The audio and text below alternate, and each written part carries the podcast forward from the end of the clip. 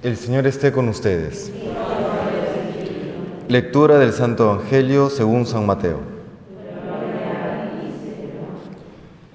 En aquel tiempo vio Jesús al pasar a un hombre llamado Mateo sentado al mostrador de los impuestos y le dijo, Sígueme. Él se levantó y lo siguió. Y estando en la mesa en casa de Mateo, muchos publicanos y pecadores que habían acudido se sentaron con Jesús y sus discípulos. Los fariseos al verlo preguntaron a los discípulos, ¿cómo es que vuestro maestro come con publicanos y pecadores?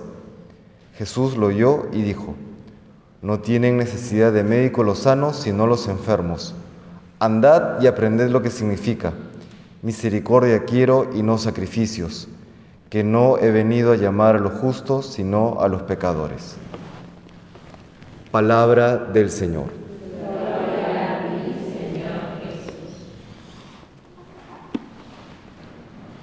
En esta fiesta de San Mateo, apóstol y evangelista, quisiera destacar algunos puntos. El primero es cómo Jesús es capaz de ver en el prójimo no una etiqueta, no los pecados, no sus grandes o pequeños errores, dependiendo del caso.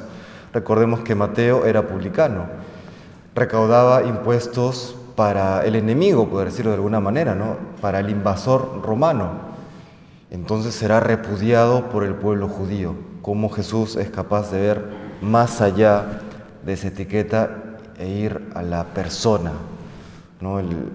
sabiendo que la dignidad humana es más importante que los pecados que haya podido cometer la persona y confiando luego en que la gracia también podrá transformar aquella realidad interna y externa de la persona.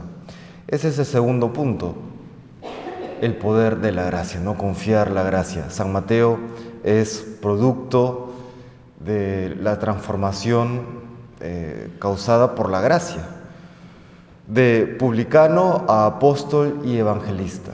¿no? Tremenda transformación.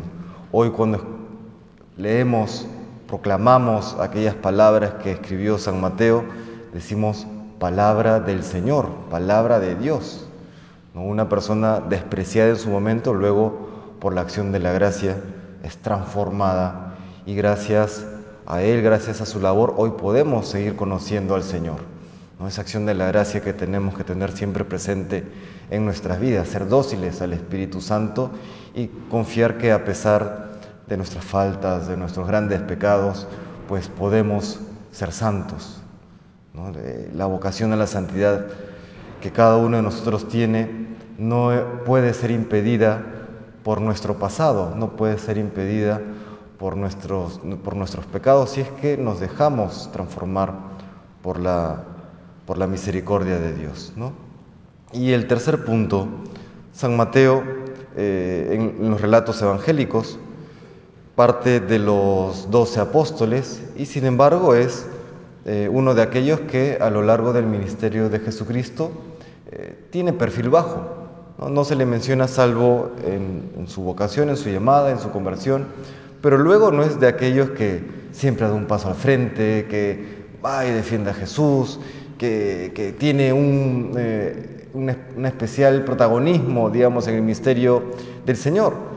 Y sin embargo, gracias a Él, eh, podemos tener hoy una de las, de las fuentes más importantes para conocer a nuestro Señor. ¿no? Es decir, cada uno tiene un, papel, cada uno tiene una misión, un rol eh, ya en la mente de Dios.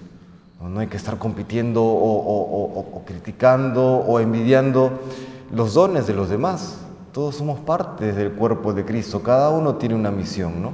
Cada uno tiene dones distintos y Dios utilizará esos distintos dones en bien de la iglesia y para gloria de su nombre.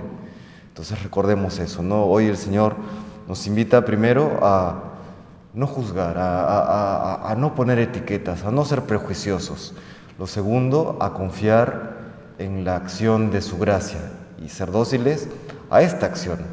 Y por último, el, sabiendo que todos tenemos dones distintos, pues poner esos distintos dones al servicio de Dios y de la iglesia. Pues que el Señor nos bendiga y nos conceda todo aquello que le pedimos el día de hoy por intercesión de San Mateo.